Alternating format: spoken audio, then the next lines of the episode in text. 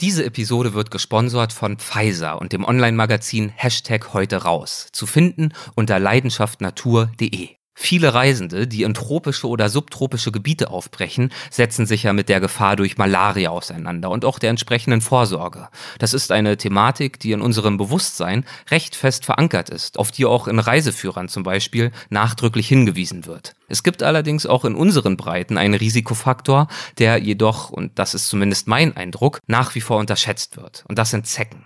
Dabei können Zecken gefährliche Krankheitserreger wie Frühsommer-Meningoencephalitis-Viren, kurz FSME-Viren, oder auch Borreliose-Bakterien übertragen. FSME, das ist eine Erkrankung der Hirnhaut und des zentralen Nervensystems. Die Krankheit ist nicht mit Medikamenten heilbar, kann schwere gesundheitliche Folgen haben und sogar lebensgefährlich sein. Ja, und deshalb lohnt es sich allemal, vor, bei und nach Aufenthalten in der Natur Vorsorgemaßnahmen zu ergreifen. Zecken werden schon bei Temperaturen von über 7 Grad aktiv, unabhängig von der Jahreszeit. Das heißt, es ist nicht nur im Sommer Vorsicht geboten. Sie lauern auf Grashalmen, in Büschen und im Unterholz, in Wäldern, Stadtparks und Gärten und werden im Vorübergehen abgestreift. Zu möglichen Vorbeugungsmethoden gehören die richtige Kleidung, die möglichst viel vom Körper bedeckt, feste Schuhe, Insektenspray, das Absuchen der Haut nach einem Spaziergang oder ähnlichem und die FSME-Impfung. Mehr Informationen rund ums Thema Zeckenvorsorge findet ihr unter www.leidenschaftnatur.de oder www.zecken.de. Haben wir uns dann den Hayana Potesi ausgesucht, einen 6100 Meter hohen Berg, die Königin der Anden. Für uns war es eine riesen Herausforderung, weil wenn ich abstürze, dann ziehe ich die mit, dann haben wir drei Tote. Ja. Dann sind wir da hoch und ich habe oh, Herzklopfen gehabt und gleichzeitig die dünne Luft und die Angst. Und meine Fähigkeiten sind in bergsteigerischer Hinsicht nicht sehr groß und immer wieder tappe ich in die Falle. Legendäre Grenzgänger und leidenschaftliche Weltenwanderer nehmen uns mit auf ihre Streifzüge und bieten Einblicke in ferne Orte und faszinierende Kulturen. Mit offenen Augen ins Abenteuer. Das ist der Weltwach-Podcast mit Erik Lorenz.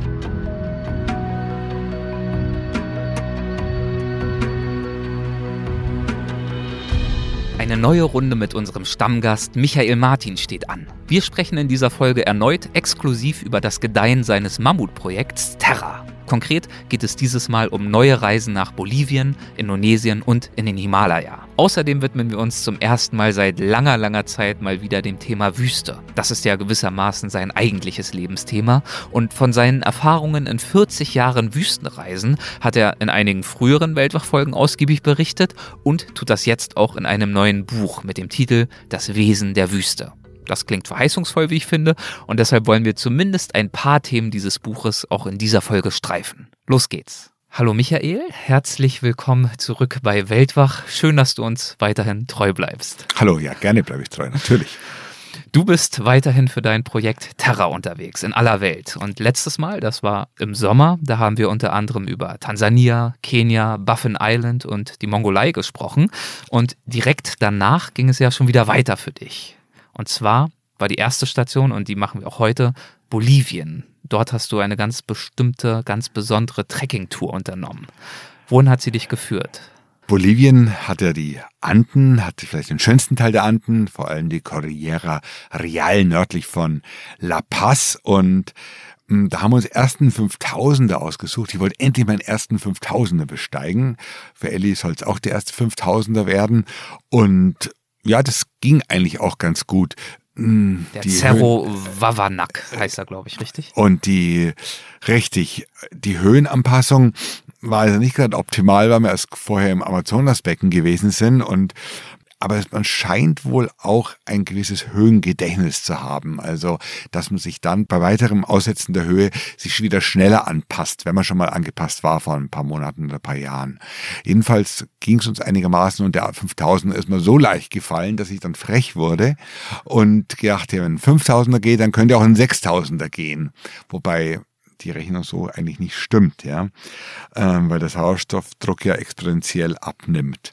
Dann haben wir uns dann den Hayana Potesi ausgesucht, einen 6100 Meter hohen Berg, ebenfalls in der Cordillera Real, die Königin der Anden wird sie genannt und ist auch nicht der leichteste 6000er. Also es auch kein wirklich schwerer, aber für uns war es eine riesen Herausforderung. Äh, Worin bestand die? Vor allem in der Höhe, Tat. Höhe, erstmal Höhe, 6000. Das andere war, dass der Weg halt auch nicht so einfach ist. Ähm, wir sind früh um eins los in der Hütte und es ging steilen Gletscher nach oben. Von Anfang an ein Gletscher angeseilt gewesen, Steigeisen, Pickel. Und dann gab es einen Gletscherbruch, der war schon mal sehr haarig. Ja, und Ellie hat dann blöderweise auch noch ihren Pickel verloren. Der stürzte ab. Der Guide musste den wieder rausfischen aus einer Spalte. War schon ganz genervt. Wir haben Zeit verloren. Es war drei Uhr morgens, kalt, dunkel. Dann hatten wir irgendwann diesen Eisbruch hinter uns und dann ging es wieder weiter nach oben, dann wurde es hell und haben auch Zeit verloren und ähm, naja, jedenfalls gab es dann die letzten 200 Höhenmeter und das war mir definitiv echt zu viel, voll steil und so steil, dass bei einem Ausrutschen es dahin gehen würde. Ja. Und man ist zwar angeseilt, aber ich kann mir das ausrechnen. In Bayern würde man sagen, ein Krischball von Mann, also ein wirklich sehr zierlicher Mann, unser Guide technisch hervorragend, aber halt einfach zierlich und klein und meine Frau auch zierlich. Und die hätten mich nie halten können, wenn es mit mir dahin gegangen wäre. Also, also ihr wart angeseilt, angeseilt in einer an, Seilschaft. Genau, und das fest. ist eigentlich äh, im Grunde nur so eine trügerische Sicherheit, ja. Weil wenn ich abstürze, dann ziehe ich die mit, dann haben wir drei Tote, ja. Und naja, gut, und dann sind wir da hoch und ich habe... Oh, Herzklopfen gehabt und gleichzeitig die dünne Luft und die Angst. Und irgendwann waren wir dann oben auf 6100 auf dem Gipfel. Sensationelle Fernsicht. Auf der einen Seite der Amazonas-Regenwald, auf der anderen Seite die Cordillera Real.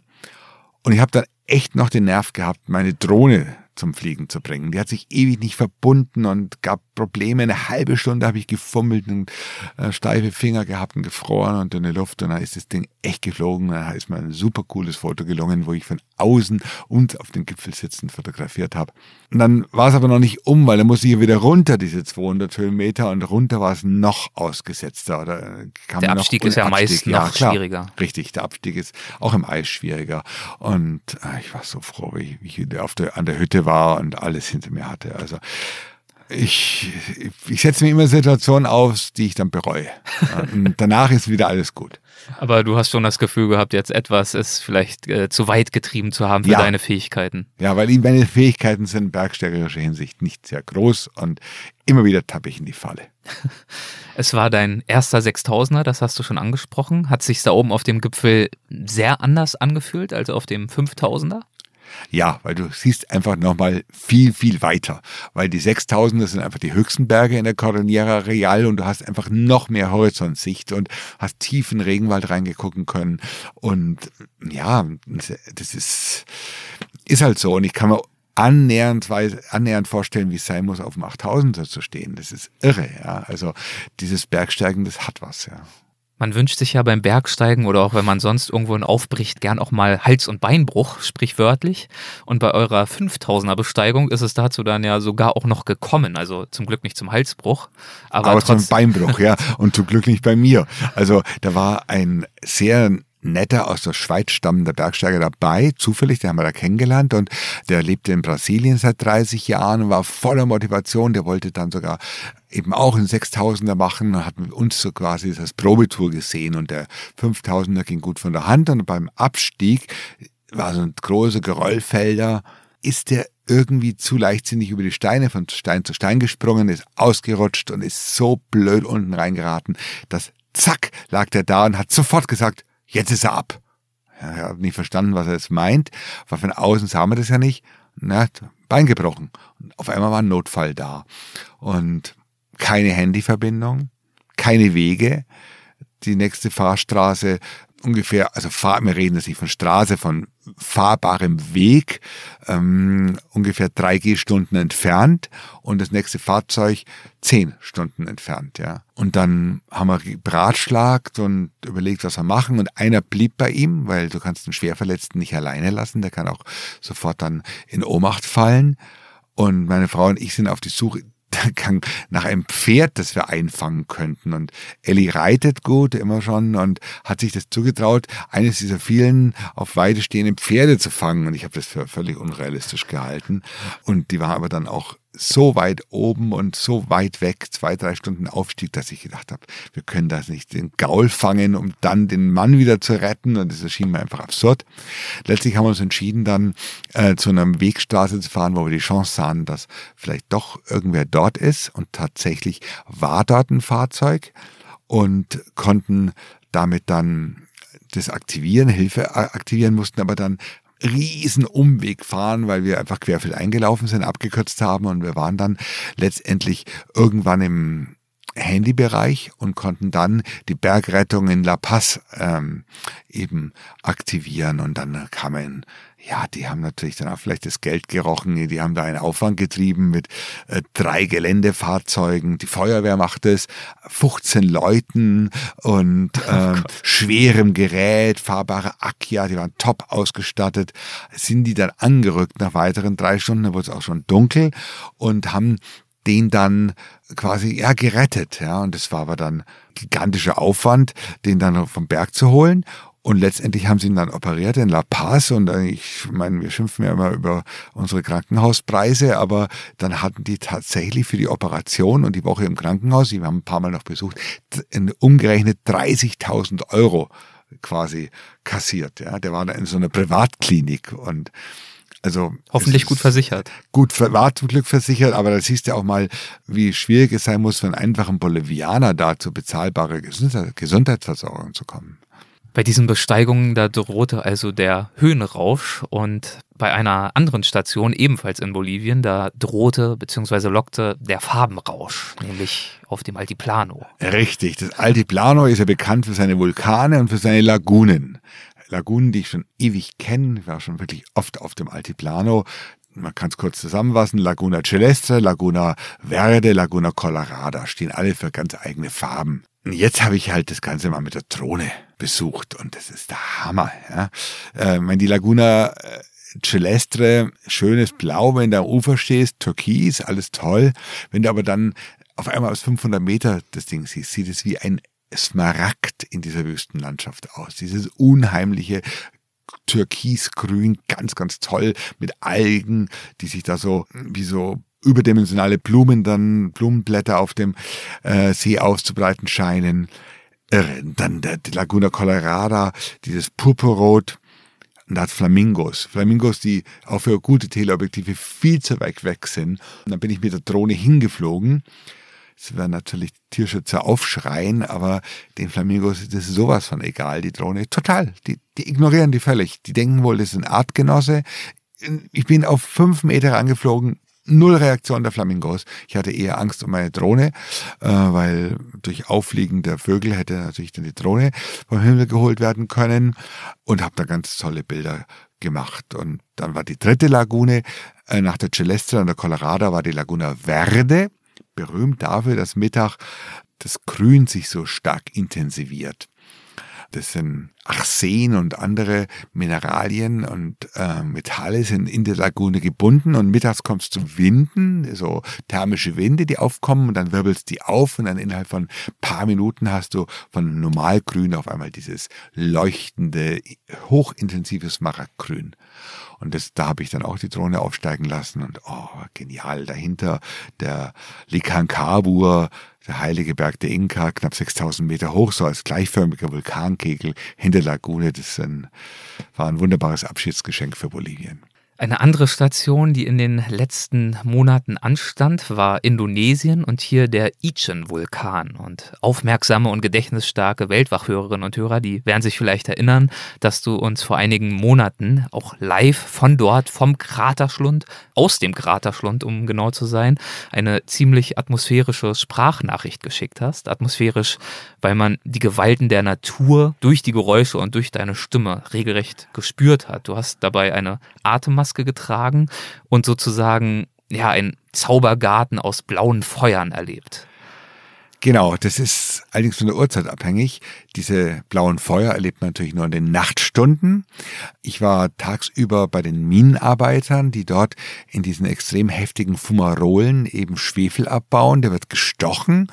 Und das heißt also, die arbeiten im Kraterschlund auch. Im ja? Krater, in diesen Dämpfen haben alle selber Gasmasken, wobei die dann oft auch schlechte Filter haben oder undicht sind und ruinieren sich damit massiv die Gesundheit. Diese Schwefelplatten werden in Weidekörbe gelegt bis 70 Kilo beladen. Das ist die normale Last. Und dann werden diese 70 Kilo, ich weiß nicht, wer von den Hörern schon mal 70 Kilo hochgehoben hat, werden die aus dem Grat herausgetragen. 200 Höhenmeter, ein extrem steiler Weg nach oben. Wie wird das getragen? Das, auf der Schulter. Die Arbeiter haben alle vollkommen verletzte, offene, verwundete Schultern von der Reibung. Es ist einfach Sklaverei. Also sie machen es freiwillig, weil sie natürlich auf das Geld angewiesen sind und gehen bis zu dreimal am Tag diesen mörderischen Weg, bringt ihnen dann um die 14 Euro, wenn man den Schwefelpreis so umrechnet und haben also einerseits die Gefahr durch die Dämpfe und gleichzeitig ähm, diese Lasten. Das beginnt immer in der Nacht die Arbeit, um dort quasi bei erträglichen Temperaturen raussteigen zu können und endet dann irgendwann in den Mittagsstunden. Wir sind dann nochmal in der Nacht runter, zweites Mal in den Krater, weil ich diese blauen Feuer fotografieren wollte. Ich hatte da die Nacht zuvor äh, die Situation, dass mit uns, so in den frühen Morgenstunden gegen zwei, um die 400 indonesische und europäische, amerikanische Touristen in diesen Krater abgestiegen sind, weil sich die blauen Feuer in Zeiten von Instagram wie ein Lauffeuer sozusagen verbreitet haben auf dem Bildschirm der Handys und jeder will die blauen Feuer sehen. Die blauen Feuer werden erstens von den Arbeitern heute weitgehend gelöscht, weil sie den Schwefel verbrennen und zweitens werden die von den vielen Dämpfen komplett vernebelt. Man sieht die auch gar nicht richtig. Ja, dann standen wir da unten. 400 Leute stiegen ab, immer mehr kamen, die anderen gingen schon wieder und dann wurde versucht, mit Handyblitzen und diesen Infrarot Einstelllichtern der Digitalkameras diese blauen Feuer zu fotografieren, was natürlich Blödsinn ist, ein Feuer blitzen zu wollen. Das, das, die Blitze haben sich auch in dem Nebel immer nur äh, reflektiert. Es war einfach ein Desaster. Ich habe noch rumgeschrien, soll mit dem blöden Blitz aufhören. Äh, war teilweise sehr unhöflich und die haben sich über mich ausgeregt.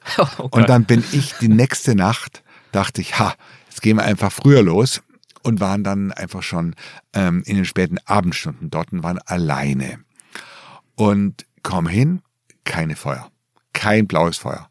Und ich sag zu ehrlich, das gibt's zwar nicht. Jetzt sind wir nochmal da durch, nochmal rauf, nochmal runter in den Krater und jetzt haben wir keine blauen Feuer.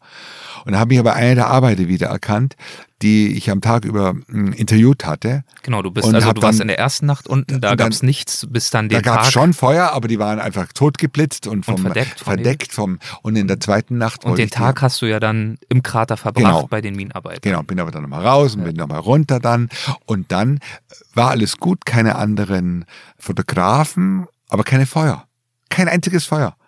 Und dann habe ich meine Enttäuschung äh, auch wieder so, so kundgetan, dass einer der Arbeiter fragte, was ist denn los? Na ja, wo sind die blauen Feuer? Der kannte, konnte ein bisschen Englisch. Where were blue fires? Und dann hat er gesagt, Moment mal. Dann hat er mich genommen an der Hand, hat meine Frau hat mich am Rockzipfel so gepackt und dann sind wir so im Gänsemarsch vorne, der Minenarbeiter, dahinter ich und dann die Ellie, alle drei mit Gasmasken in eine riesige Fumarole reingelaufen. Und das war extrem beängstigend, weil es war Nacht, es war komplett sichtbar auf zehn Zentimeter runter. Wir waren in diesem äh, Dampf drin. Giftiger Dampf. Extrem giftig, lebensgefährlich. Wenn ich mir die Gasmaske runtergezogen hätte, wäre ich sofort erstickt, hätte mich komplett äh, vergiftet damit. Und ich habe auch nicht mehr durch die Gasmaske gearbeitet, äh, geatmet, weil die gar nicht mehr in der Lage war, das zu filtern. Also Luft das, angehalten, meinst Und sind dann gelaufen zwischen diesen Fumarolen, wo überall so kleine Kraterchen sind und wo du auf keinen Fall reinfallen darfst, ja. Und dann, der kannte aber den Weg im Dunkeln so gut zwischen seinen Schwefelplätzen, dass uns da im Blind quasi durchgeführt hat. Und das war eine Horrorminute. Ich habe mich komplett dem ausgeliefert und nach einer Minute merkte ich auf einmal Sterne über uns. Es war klar, wir waren durch den Dampf, durch diese Dampfsäule durch, mach die Augen wieder auf, die ich zwischenzeitlich geschlossen hatte und sehe wirklich ein Zaubergarten von blauen Feuern. Das war da irre. Das sind ja nicht einfach Feuer, sondern das sind brennende Bäche. Das sind Schwefelbäche, die den Hang runterlaufen und brennen. Also das war nun kann man sich nicht vorstellen, dass ein Bach brennt, aber das war flüssiger Schwefel, der brannte und sich dann von der Austrittsstelle zum Kratersee bewegt hat, über so 30, 40 Meter hat sich dann so verzweigt, meandrierte und floss dann in den Kratersee. Sensationell.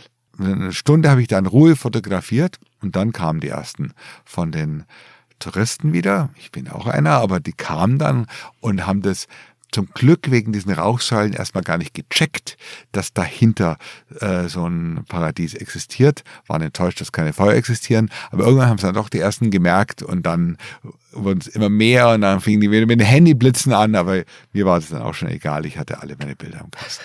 Hast du also nicht nochmal angeblafft und versucht, Nein, sie nee, aber am Tag vorher war ich sehr unfreundlich. Haut ab und no flashes und weg und ja, das ist, war man nicht einfach. Hast du dich nicht von der besten Seite gezeigt? Naja, also ich hatte auch Grund gehabt, mich zu ärgern.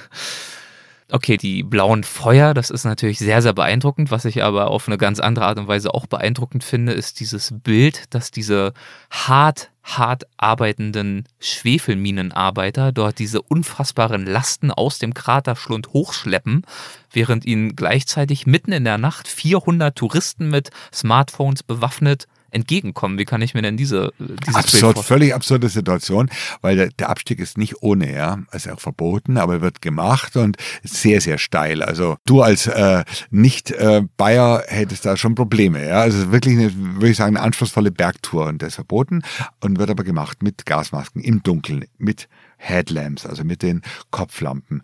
Und dann ist eine Karawane von Leuten, geht da runter, staut sich auch immer wieder, weil es ein paar ganz schwierige Kletterstellen gibt. Und gleichzeitig versuchen die Minenarbeiter da hochzukommen, weil die die Kühle der Nacht nutzen wollen. Und da kommt natürlich an diesen extrem engen Felsabstieg zu Kollisionen. Und die sind ja auch, haben eine Breite von über zwei Meter mit ihren ähm, Lasten auf den Schultern und müssen dann zwischen den Touristen durch. Äh, Zwei Welten, die aufeinander prallen, können sich auch nicht wehren, wenn sie natürlich dann ins Gesicht geblitzt bekommen, weil sie ja das Zeug auf dem Rücken haben. Also so äh, absurde Situation. Klar, die partizipieren auch davon, weil sie an Schwefelkristalle verkaufen. Wenn sie unten sind, haben sie ja so kleine äh, Stände errichtet, wo sie an die Schwefelkristalle zu verkaufen versuchen und verlangen auch, wenn man sie jetzt dann unten fotografiert, völlig berechtigterweise Geld für die Bilder und sagen, ja, bitte. Aber eine gute Situation ist es nicht. Und ich denke, die indonesischen Behörden werden da nicht mehr lang zuschauen, weil es auch für die Touristen zu gefährlich ist und weil es alles komplett so unkontrolliert abläuft. Was sagen die Arbeiter selbst über ihre Arbeit? Ist es, sind die alle in einer völlig ausweglosen Nein, Situation? das ist eine bewusste Entscheidung. Ja? Also wie wenn man einen Raucher fragt, warum rauchst du, dann weiß der auch, dass es gefährlich ist und raucht weiter. Also und denen ist schon auch klar, dass sie besser verdienen als viele andere einfachen Arbeiter in Indonesien, ein Mehrfaches davon verdienen. Und man kann nicht sagen, dass sie in einer Zwangslage sind. Ich denke, das ist eine bewusste Entscheidung. Und die haben natürlich Familien und ruinieren quasi, weil sie diesen höheren Lohn haben wollen, ihre Gesundheit, ja. Und jeder hofft natürlich, dass ihn nicht erwischt, ja, oder sagt sich, das macht ein paar Jahre, aber dann da wieder aufzuhören damit, ist halt schwierig, wenn man sich erstmal erstmal an das höhere Einkommen gewöhnt hat, ja. Das, man darf sich das nicht vorstellen als Sklaven oder so, dass da ein böser Minenbesitzer mit der Peitsche dasteht. Das, die machen das quasi auf eigene Kasse, das sind Freiberufler oder. Werden nach Menge dann Ja, bezahlt. Ja, genau, richtig, können die jederzeit aufhören, ja. Aber ich meine, das ist halt anders als bei uns, ob man mh, jetzt einen gut bezahlten oder schlecht bezahlten Beruf hier in Europa hat. Es geht nicht um Existenz, es geht äh, um vielleicht Lebensqualität, um Einkommen, um neues Auto bei uns, um eine bessere Wohnung, die man sich leisten kann. Dort sind die Probleme schon existenzieller und sie ermöglichen sich damit im Grunde genommen selber ein bisschen besseres Leben oder ermöglichen die Ausbildung ihrer Kinder. Eine weitere Station in den letzten Monaten war Indien. Wo habt ihr dieses Mal eure Reise dort begonnen? Wir waren an einem Platz, der gar nicht zu mir passt. Wir waren in der Yoga-Hauptstadt der Welt, in Rishikesh. Ich habe mit Yoga gar nichts am Hut, aber Rishikesh hatte schon in den 60er Jahren die Beatles angezogen, die dort in einem Ashram eine Zeit lang lebten. Und bis heute gibt es in Rishikesh viele Europäer, die in den Yogaschulen dort ihr Glück suchen. Also da hat es unzählige Ashrams am Ganges. Und das ist ein Riesengeschäft natürlich auch und war für uns der Ausgangspunkt. Was hat euch dahin gezogen, wenn du Also jetzt ist eigentlich schon- nicht der Yoga-Fan bist? Ähm, der Ganges, weil ich einfach mir den Himalaya über den Ganges erschließen möchte. Ich war an der Kumbh Mela im Februar, diesem großen Pilgerfest am Mittellauf des Ganges in Allahabad. Ich war in Varanasi äh, am Ganges und wollte jetzt an die Gangesquelle. Ausgangspunkt war Rikikesh. Dort kommt der Ganges aus dem Himalaya. Und in Rikikesh hatte ich mir dann gemeinsam mit Ellie eine Enfield, Enfield and Royal Enfield gemietet. Also wenn man von der BMW dann auf so eine Enfield umsteigt, ändert sich einiges. Kenne ich bestens, ja, damit waren wir damals auch im Himalaya unterwegs. Aber voll cool, die Maschinen. Absolut, absolut. Ähm, irgendwie haben die, ziehen die auch aus niedriger Drehzahl raus, sind niedrig, sind bequem. Und unsere waren gegen aller äh, Voraussagen zuverlässig. Die fuhren. Die fuhren einfach und mir machte Motorradfahren damit sowas von Spaß, ja. Ich hatte einfach auch, weil ich groß bin und hatte ich auch das Gefühl, ich habe die Maschine voll im Griff und meine schweren GS, die wiegen inzwischen 280 Kilo Leergewicht. Also da habe ich mal das Gefühl, das Motorrad fährt mich und ich nicht das Motorrad. Aber da war so ein Stück mh, hm, authentisches Motorradfahren, die Leichtigkeit zurückgekehrt, ja. Und dann hat man auch nicht so eine schwere Motorradkleidung an und fährt quasi so äh, in der Jeans und der Helm drückt auch nicht, weil es auch irgendwie so eine Schüssel ist, die man auf dem Kopf hat. Und echt cool. Und da fuhren wir dann quasi ähm, zwei Tage lang, ja, das brauchten wir auch, 250 Kilometer, 256 Kilometer, dann nach Gangotri. Gangotri ist eine der vier Stationen der sogenannten Chardam Yatra, der großen Pilgerreise der Hindu zu vier Tempeln im Himalaya.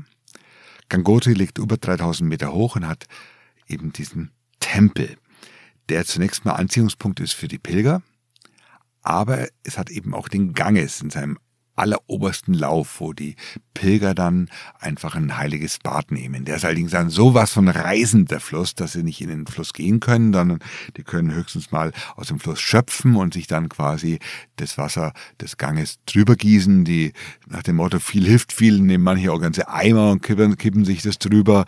Ähm, und das geht auch ganz ruckzuck. Die kommen dann mit dem Taxi angefahren, äh, haben dann vielleicht zwei Stunden in Gangotri, ähm, nehmen das heilige Bad, nehmen noch einen Tee und dann geht's wieder ähm, zurück nach Kalkutta oder nach Bombay. Die kommen aus ganz Indien, ja. Aber die Tafferen oder die Gläubigeren oder Fitteren unter ihnen gehen weiter. Es sind nochmal 19 Kilometer von Gangotri zum sogenannten Kuhmaul. Das ist die Stelle, wo der Ganges aus dem Gangotri Gletscher tritt. Der Gangotri Gletscher ist einer der größten Gletscher des Himalayas und da gibt es ein Gletschertor, das sich in Zeiten des Klimawandels immer mehr nach hinten versetzt und aus dem schießt der Ganges heraus. Das ist wirklich ein mächtiger Gebirgsfluss in dem Moment schon und nimmt dann seinen langen Weg in den Golf von Bengalen. Und auch dort sind dann wieder Pilger, die dort genau an der Stelle des Austritts einfach heiliges Wasser mit nach Hause nehmen. Sie kippen sich wieder drüber und nehmen es nach Hause. Auch die in Gangotri, die Pilger nehmen sich das nach Hause. Also die besten Verkäufer sind die, die in ihrem Angebot diese kleinen Kanisterchen haben. Und dann schleppen die Pilger 10, 20 Liter, je nachdem, was sie schleppen können, in diesen Kanistern nach Hause. Und das hilft dann für ein paar Jahre, wird dann auch in der Familie verteilt. Dieses ganz heilige, in dem Fall sogar auch glasklare Gangeswasser. Da waren wir eben an diesem Kuhmaul auf 4000 Meter, knapp 4000 Meter. Und da ist für die meisten in der Schluss, weil die sind völlig ungeübt, sind viele auch inzwischen übergewichtig und kommen da halt aus Küstenstädten und kommen mit der Höhe so gar nicht zurecht. Ja. Und wir sind von dort dann weiter. Wie kann ich mir dort diese Stelle vorstellen? Ist das mit Imbissständen und Infrastruktur Nein, alles? Null Infrastruktur. Unterwegs gibt's dann, weil man das in einem Tag nicht schafft, die 19 Kilometer, mal so ein Zeltlager und ein kleines Ashram, wo man übernachten kann. Aber am Kuhmaul, am Gletscher ist gar nichts, keine Infrastruktur. Nicht mal ein Weg führt direkt an den Gletscher. Und ähm, vom Kuhmaul führt ein kleiner Bergweg, ein relativ steiler Pfad hinauf nach Tabo Bahn. Das ist eine Hochfläche, im Frühling eine wunderbar blühende Wiese. Und von dort würde sich, ich rede im Konjunktiv, ein sensationeller Blick auf den vielleicht schönsten Berg der Erde, den Schiffling, bieten. Problem, es war bewölkt. Wir waren dort oben, kamen glücklicherweise bei Mauni Baba unter. Mauni Baba ist ein Sadhu, der seit 13 Jahren dort oben in einer steinernen Hütte lebt und schweigt. Ein Schweigemönch, ein sehr lebensbejahender, freundlicher, gebildeter Mann. Sein Meister hatte über 40 Jahre dort oben gelebt. Als er dann starb, hat er quasi den Posten übernommen und ist neun Monate im Jahr allein dort oben. Weil dann ist Winter, dann ist es auch nicht erreichbar. Nur in den Sommermonaten kommen eben manche Pilger und auch manche europäischen Wanderer bis zu ihm. Und er versorgt die. Er versorgt die mit veganem Essen, äh, hat auch kleine Unterkünfte. Und weil das Wetter so miserabel war, blieben wir natürlich in den Nacht und hofften am nächsten Tag auf besseres Wetter. Aber wir wurden enttäuscht, es wurde noch schlechter, es hat zum Schneien angefangen und die schöne Blumenwiese war einfach ein Schneefeld. Und äh, dann nach zweite Nacht immer noch nicht besser, erst nach der dritten Nacht da hat sie schon nachts angekündigt, sah ich den Schifflin schon so schön im Mondschein glänzen und dann am Morgen strahlender blauer Himmel, Sonnenaufgang und erst die Spitze des Schiffling und dann immer mehr wird rot und röter und es war gigantisch, es war gigantisch. Ähm, meine Frau war etwas, äh, sah das ein bisschen differenzierter, weil ihr ist noch in der Nacht eine der zahllosen Mäuse in unserem steinernen Verschlag direkt übers Gesicht gelaufen, hat sie aufgeweckt. Also wenn der Maus im Gesicht ist unangenehm, verstehe ich. Äh, ich war komplett hin und weg von der Lichtsituation, habe dann meine Drohne aufsteigen lassen und habe sie dann äh, dann Richtung Schiffling fliegen lassen, obwohl natürlich im Indien das Drohnenfliegen verboten ist und ja, perfekter Morgen und das ganze Warten hatte sich dann einfach gelohnt. Und ich hatte schon auch das Gefühl, man kann ihn wirklich als schönsten Berg der Welt sehen, wenngleich ich hier bei Weltwache auch schon aus der Peru berichtet habe vom Alpamayo. Auch die behaupten, das ist der schönste Berg der Welt. Jetzt habe ich beide gesehen und ich würde sagen, beide sind schön. Was macht äh, sie so schön? Die Form, die sagenhafte Form, diese Zinne. Äh, das, das indische Matterhorn, sagt man. Man muss sich den so vorstellen wie das Matterhorn, aber natürlich dann einfach mit Gletschern behangen und dann noch dieser Neuschnee drauf. Da hat natürlich dann alles gepasst. Und ich hatte Expeditionen kennengelernt, eine französisch-belgische und eine deutsche, die belagerten den Berg seit sechs Wochen und hofften auf gutes Wetter. Und jetzt war das gute Wetter da. Ich habe meine Bilder, habe absteigen dürfen und die Bergsteiger haben sich dann auf den Aufstieg vorbereitet. Mauni Baba, der Schweigemönch, du sagst, er lebt dort das ganze Jahr nicht, wahr? Und neun Monate abgeschieden, weil keiner mehr hochkommt, weil das Wetter einfach so schlecht ist, alles im Schnee liegt.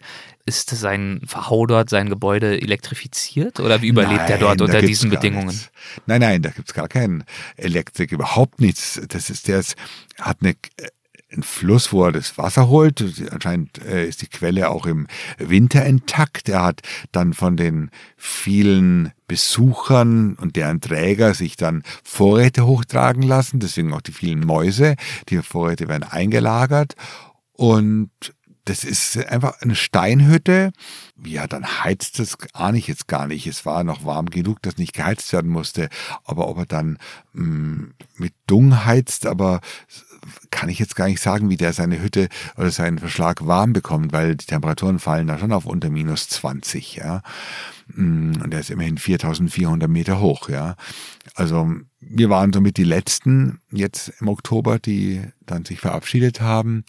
Und jetzt wird dann vor Mai oder Juni niemand mehr hochkommen. Also, aber man sieht mal, wenn man sich all diesem Wahnsinn, dem wir ausgesetzt sind, Handys, Werbung, Töne, Verkehr, Lärm, Abgase nicht aussetzt, wie glücklich man sein kann. Der Mann war sowas von relaxed und sowas von positiv.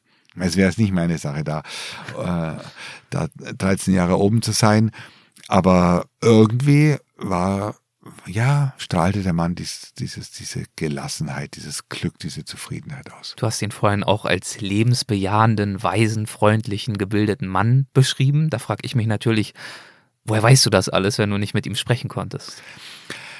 Das hat mir mein Guide, der war aus Nepal, ein Bergsteigerguide, erzählt und haben andere indische Pilger mir erzählt, weil er wohl auch in Indien durchaus bekannt ist, ja, so als Vorbild und er bewegt auch die Lippen. Er muss ja sich irgendwie auch verständlich machen, äh, dass man vielleicht Wasser holen soll oder so. Und das hat er dann immer einfach mit der ist ja nicht stumm, sondern der hat einfach geredet, ohne zu sprechen. aber halt nur die Lippen bewegt. Und unser Guide konnte das immer ganz gut interpretieren und hat dann auch, war ihm zu Diensten. Also das war so eine Respektperson und ähm, irgendwie hat der selber kein Wasser geholt, das ließ er holen und ließ die Sachen hochtragen. Äh, der hatte so eine Aura, ja, und der konnte ich mich als nüchterner Mensch auch nicht entziehen, muss ich sagen. Aber diese ganze Indian Experience, die Erfahrung dort vor Ort, hat dich trotzdem nicht inspiriert, jetzt dem Yoga anheimzufallen und eine um Chance zu geben. Gottes Willen, nee, nee. Warum denn Aber bei Yoga, ja, das ist ja auch okay, ja. Das ist ja auch in gewisser Art und Weise eine sinnvolle sportliche Betätigung. Aber mit dem Yoga wird ja auch immer so eine gewisse, wird so überhöht, so, so einer ja, aber diese ganze Geschichte und. Esoteriknummer äh, ist doch jetzt eigentlich schon veraltet als, als Klischeebild von Yoga. Stimmt schon. Vielleicht bin ich da auch noch verhaftet in diesen Klischeevorstellungen. Naja, hat auch ein bisschen mit den Europäern zu tun, die man dort trifft. Das sind schon auch bestimmte Art von Leuten und das sind ganz viel ähm, weit gewandete ähm, Menschen, die dann halt auch so, ja, es ist nicht unbedingt der Schlag von Leuten, mit denen ich jetzt so, so kann. Ich bin halt da auch einer, der eher so von der Naturwissenschaft kommt und vom Bewegen, vom Bergwandern und ich habe mit den Leuten, den Expeditionsbergsteigern viel besser verstanden eisige Berge, Vulkane, Himalaya. Das waren jetzt einige wenige von vielen, vielen Reiseetappen, die zu deinem neuen Projekt Terra noch dazukommen und dazugekommen sind. Und gleichzeitig bist du ja auch wieder rückfällig geworden und hast dich doch nochmal deinem eigentlichen Lebensthema gewidmet, den Wüsten. Und zwar in einem neuen Buch mit dem Titel Das Wesen der Wüste. Wie der Sand in die Wüste kommt und weshalb die Dünen singen, die Entdeckung einer faszinierenden Welt. Langer Untertitel. Was ist das für ein Buch? Was verrätst du darin? Was erzählst du darin, was du nicht schon in deinen vielen, vielen anderen Wüstenbüchern verraten und erzählt hast? Meine bisherigen Wüstenbücher waren ja eigentlich in erster Linie Bildbände und wenn es Texte dazu gab, wie Planet Wüste oder Wüsten der Erde, waren das Sachtexte, reine geografischen Sachstexte. Staubtrocken, hat man Rezensent geschrieben und hat es nicht mal so böse gemeint, aber da, da, das, da waren keine Erlebnisse, keine Erfahrungen niedergeschlagen.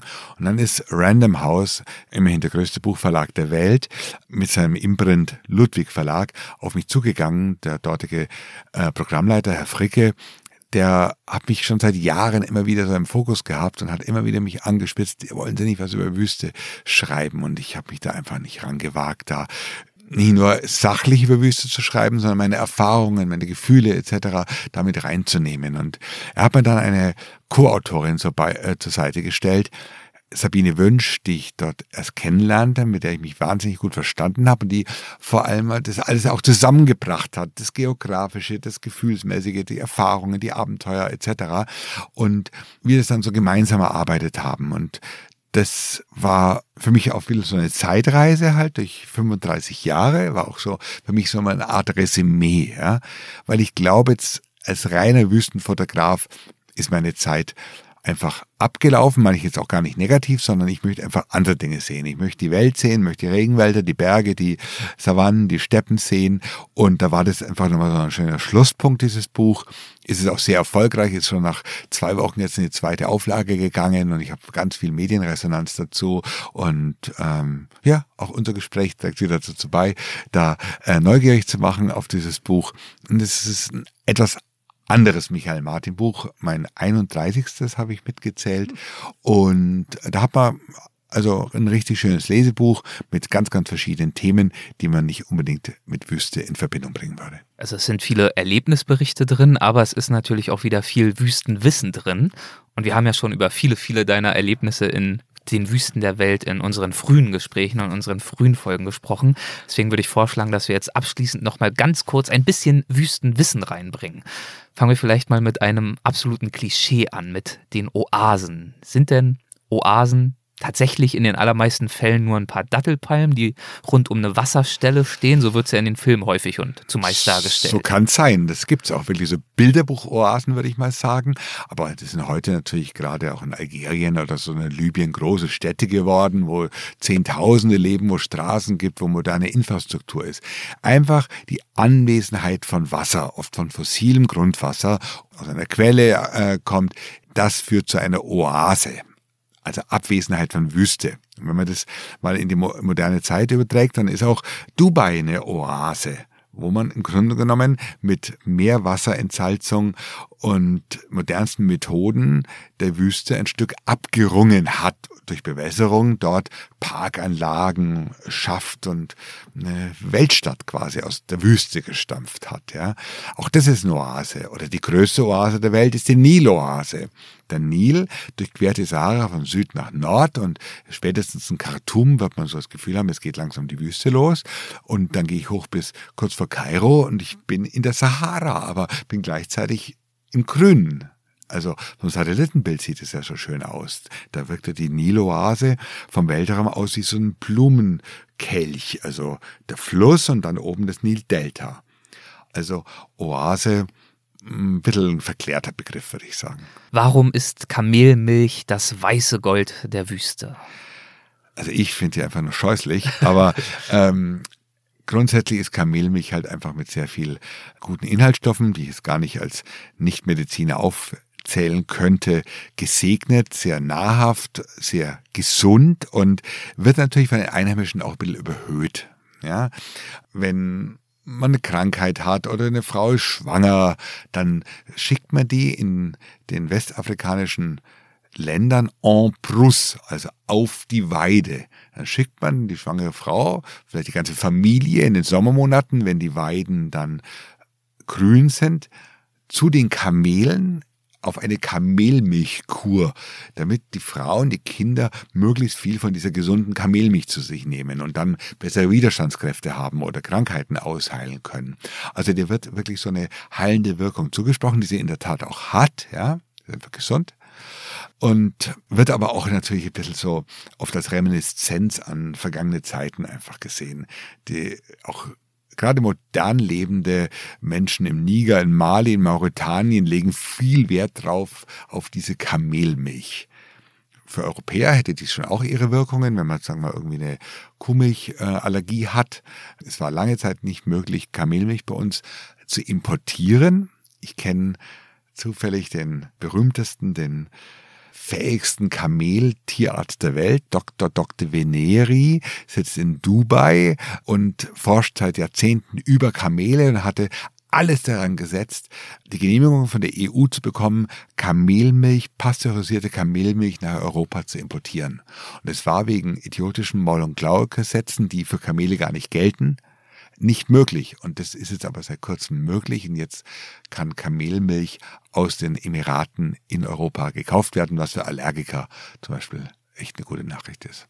Warum gäbe es ohne die Sahara keinen Amazonas-Regenwald? Das ist natürlich wieder zugespitzt, wie das natürlich Marketingleute gerne tun, aber im Grunde genommen hat man eine erhebliche Sandfracht, die auf Satellitenbildern auch durchaus sichtbar zu machen ist, von der Sahara, wo der Passatwind quasi Sand, aber auch Erdkrume aufnimmt und in die Hochatmosphäre bläst und über den Jetstream gelangen diese Fracht, diese Windfracht dann quasi nach Südamerika und geht dort dann nieder über dem Amazonas-Regenwald und hatten in der Tat einen düngenden Effekt. Wie stark der dann wirklich ist und was das für eine Rolle spielt für den Amazonas-Regenwald, lässt sich, glaube ich, jetzt so numerisch kaum beurteilen. Aber das zeigt halt sehr schön, dass die Dinge auf unserer Erde miteinander in Verbindung stehen. Ähm, anderes Beispiel, warum ist die Sahara so gar so trocken? Das hängt zusammen mit dem Höhenhoch über dem Himalaya mit dem Ostjet, das sind so Begriffe aus der äh, Meteorologie. Also der Himalaya beeinflusst die Trockenheit der Sahara, die Sahara beeinflusst wieder mit Sand den Amazonas. Alles hängt auf unserer Welt zusammen. Das ist also auch dieser Grundgedanke, den Humboldt schon hatte. Du beschäftigst dich im Buch auch mit der Zukunft des Nomadentums und mit Facetten des modernen Lebens, unter anderem am Beispiel der Vereinigten Arabischen Emirate und ihrem Umgang mit Wüste. Also zum einen der Versuch, diese zu eliminieren und auf der anderen Seite aber auch der Stolz auf die Tradition in der Wüste. Kannst du das ein bisschen ausführen, diesen scheinbaren Widerspruch oder zumindest diese beiden Faktoren? Im Grunde genommen ist die Entwicklung in den Emiraten ja eine nur der letzten 50 Jahre. Ja? Und die Großeltern heutiger Geschäftsleute in Dubai waren oft Beduinen, ganz einfache Beduinen, die mit ihren Kamelen dort umhergezogen sind. Und diese Wurzeln haben die Menschen nach wie vor und die sind ihnen auch bewusst. Und dann wird natürlich das auch hochgehalten. Das sieht man daran, wie sie sich kleiden. Die kleiden sich heute auch nicht anders als vor 50 Jahren oder wie die Großeltern sich gekleidet haben. Das wird natürlich auch ein bisschen verklärt, ja, so die, die Herkunft, das sieht man ja auch in Amerika, was, zu was das führt, diese Wildwest-Mentalität in der amerikanischen Politik, so, die fühlen sich immer noch als, äh, Siedler und äh, an der Frontier. Ja, Frontier, genau, und immer eine Waffe, diese absurden Waffengesetze in Amerika haben wir nichts anderes als äh, zur Ursache wie einfach diese Zeit der Einwanderung äh, auf den Kontinent und so. so. Gründungsmythos. Und diesen äh, Mythos, den pflegen natürlich auch die Emiratis. Wir sind Beduinen und im Herzen im Beduinenvolk geblieben und bauen dann vor ihren Hotelpalästen auch noch Beduinenzelte auf und sitzen da gerne und servieren dort den Tee. Das ist so die eine Seite, der, das ist ja auch irgendwie ganz nett und so. Was nicht so nett ist, ist, finde ich, dass er halt leider auch gesellschaftlich letztlich noch in dem alten Denken verhaftet sind. Ich meine, da werden die modernsten Häuser der Welt hochgezogen, da wird wirklich die Technik, ausgereizt bis zum letzten und gleichzeitig ist man nicht in der Lage, den Frauen einfach ein vernünftiges Recht zu geben, kein Scheidungsrecht, wie mit dem Umgang, wie Kinder dann, äh, dann zugesprochen werden nach Scheidungen, wie Frauen überhaupt behandelt werden kennt ja aus Saudi-Arabien noch ein paar andere Extrembeispiele. Da ist man absolut unmodern. Ja? Also man nimmt sich sehr selektiv die guten Sachen, den, in den eigenen Augen guten Sachen der Moderne und ist aber, was so Dinge, die für uns selbstverständlich sind, wie Pressefreiheit, Gleichberechtigung, ähm, freie Berufswahl, hm, Umgang mit Homosexualität und so, völlig rigide und befinden sich da tatsächlich noch äh, im vorletzten Jahrhundert. Ja? Also da muss ich sagen, ähm, das finde ich bei aller Leistung, die die Emirate da gebracht haben in Richtung Modernität, schon sehr bedenkenswert und wäre schön, wenn sie da mal Fortschritte machen würden. Aber diese Situation, die du gerade umrissen hast, die wirst du ja in der einen oder anderen Form an vielen Orten vorfinden, die du bereist, wo Gesellschaften sich modernisieren, schneller oder langsamer, aber in Bezug auf ihre Wertevorstellungen vielleicht doch noch sehr traditionell beziehungsweise konservativ orientiert. Natürlich, und es geht oft auf Lasten der Frauen, geht oft auf Lasten der sozial Schwachen und das Kastensystem in Indien zum Beispiel ist immer noch präsent, ja, und du hast als untere Kaste kaum eine Möglichkeit, nach oben zu kommen da muss man ansetzen, ja, und das nicht nur, das lässt sich nicht in Bruttoinlandsprodukt ausdrücken und äh, in Wachstumsraten, sondern da müsste sich gesellschaftlich was tun. Und hast du das Gefühl, das tut es in diesen Ländern trotz allem? Ich glaube, dass die heutige junge, Generation sich das nicht mehr so bieten lassen wird. Ja, das ist kommt auf die Regierungsformen an, ob die das zulassen und es ist auf jeden Fall was in Gang gekommen, aber schauen wir mal nach, arabische Frühling war ja auch nur ein Zeichen dieser kompletten Unzufriedenheit mit den Regierenden, mit den gesellschaftlichen Wirklichkeiten in diesen Ländern und, und der wurde im Grunde genommen im Keim erstickt oder ist niedergeschlagen worden. Daraus ist der syrische Bürgerkrieg dann entstanden. Einzig Tunesien hat sich ein bisschen was getan, ein bisschen was zum Positiven verändert. Aber ansonsten finde ich diese Disparität zwischen modernem Le Lebensstil nach außen und innerlich dieser erzkonservativen Verhaftung an Althergebrachten in Arabien schon sehr problematisch. Um das nicht als Schlusswort stehen zu lassen, erzähl doch einfach, auch wenn das jetzt ein ganz willkürlicher Themensprung ist, nochmal ein bisschen was, was du über die aktuellen Entwicklungen in Äthiopien denkst. Es gibt auf allen Kontinenten immer positive und negative Beispiele ist. Wenn man an Afrika denkt, dachte man vor 20, 30 Jahren immer an Idi Amin, den Schlechter von Uganda, der Millionen Menschen auf den Gewissen hat. Man dachte oder musste ganz klar an Kaiser Bokassa denken, der Zentralafrika ruiniert hat und eine Blutspur hinterlassen Mugabe hat. in Simbabwe. Genau, aber es gibt eben auch die Positivbeispiele. Es gibt auch einen Leopold Senghor, einen Dichter, der im Senegal Präsident war und es gibt den geradezu überirdischen Nelson Mandela, der Südafrika ausgesöhnt hat. Also es gibt immer zwei Seiten und so hat auch die Entwicklung in Äthiopien ist ein positives Beispiel. Äthiopien war drauf und dran, einfach an seiner an seinen vielen Völkern, an ethnischen Konflikten äh, zu zerbrechen. Dann dieser Konflikt mit Eritrea, der ja auch schon zum Krieg mündete, dass der wieder hochkommt. Ja, und dann kommt völlig überraschend quasi Phönix aus der Asche ein Präsident, ein Oromo, ja,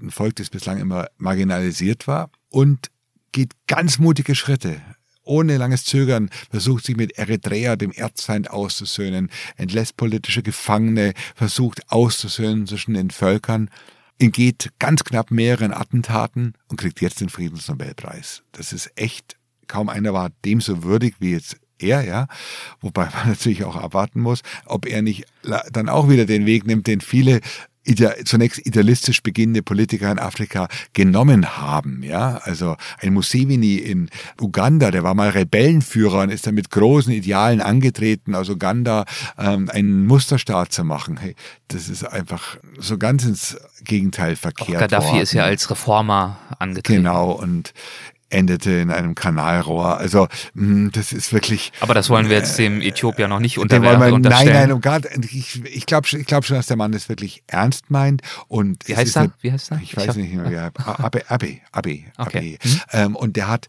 die Äthiopier glauben an ihm und ich bin ja öfters in Äthiopien und da ist wirklich eine gute Stimmung seitdem in dem Land. Und aber die Geschichte Afrikas lässt einen natürlich vorsichtig werden dann bleiben wir vorsichtig, auch äh, in unseren weiteren Gesprächen, bei unseren weiteren Reisen. Auf jeden Fall. Ja? Wir bleiben vorsichtig optimistisch. Vorsichtig optimistisch. Ja, ich habe noch nach einem guten Schlusswort gesucht. Das ist es. Vorsichtig optimistisch. Damit können wir gerne aufhören. Ich danke dir für diese neue Runde. Dankeschön, Erik. Freue mich auf die nächste. Aber und hallo. weiterhin frohes Reisen. Vielen, vielen Dank. Dankeschön. Mach's gut. Tschüss.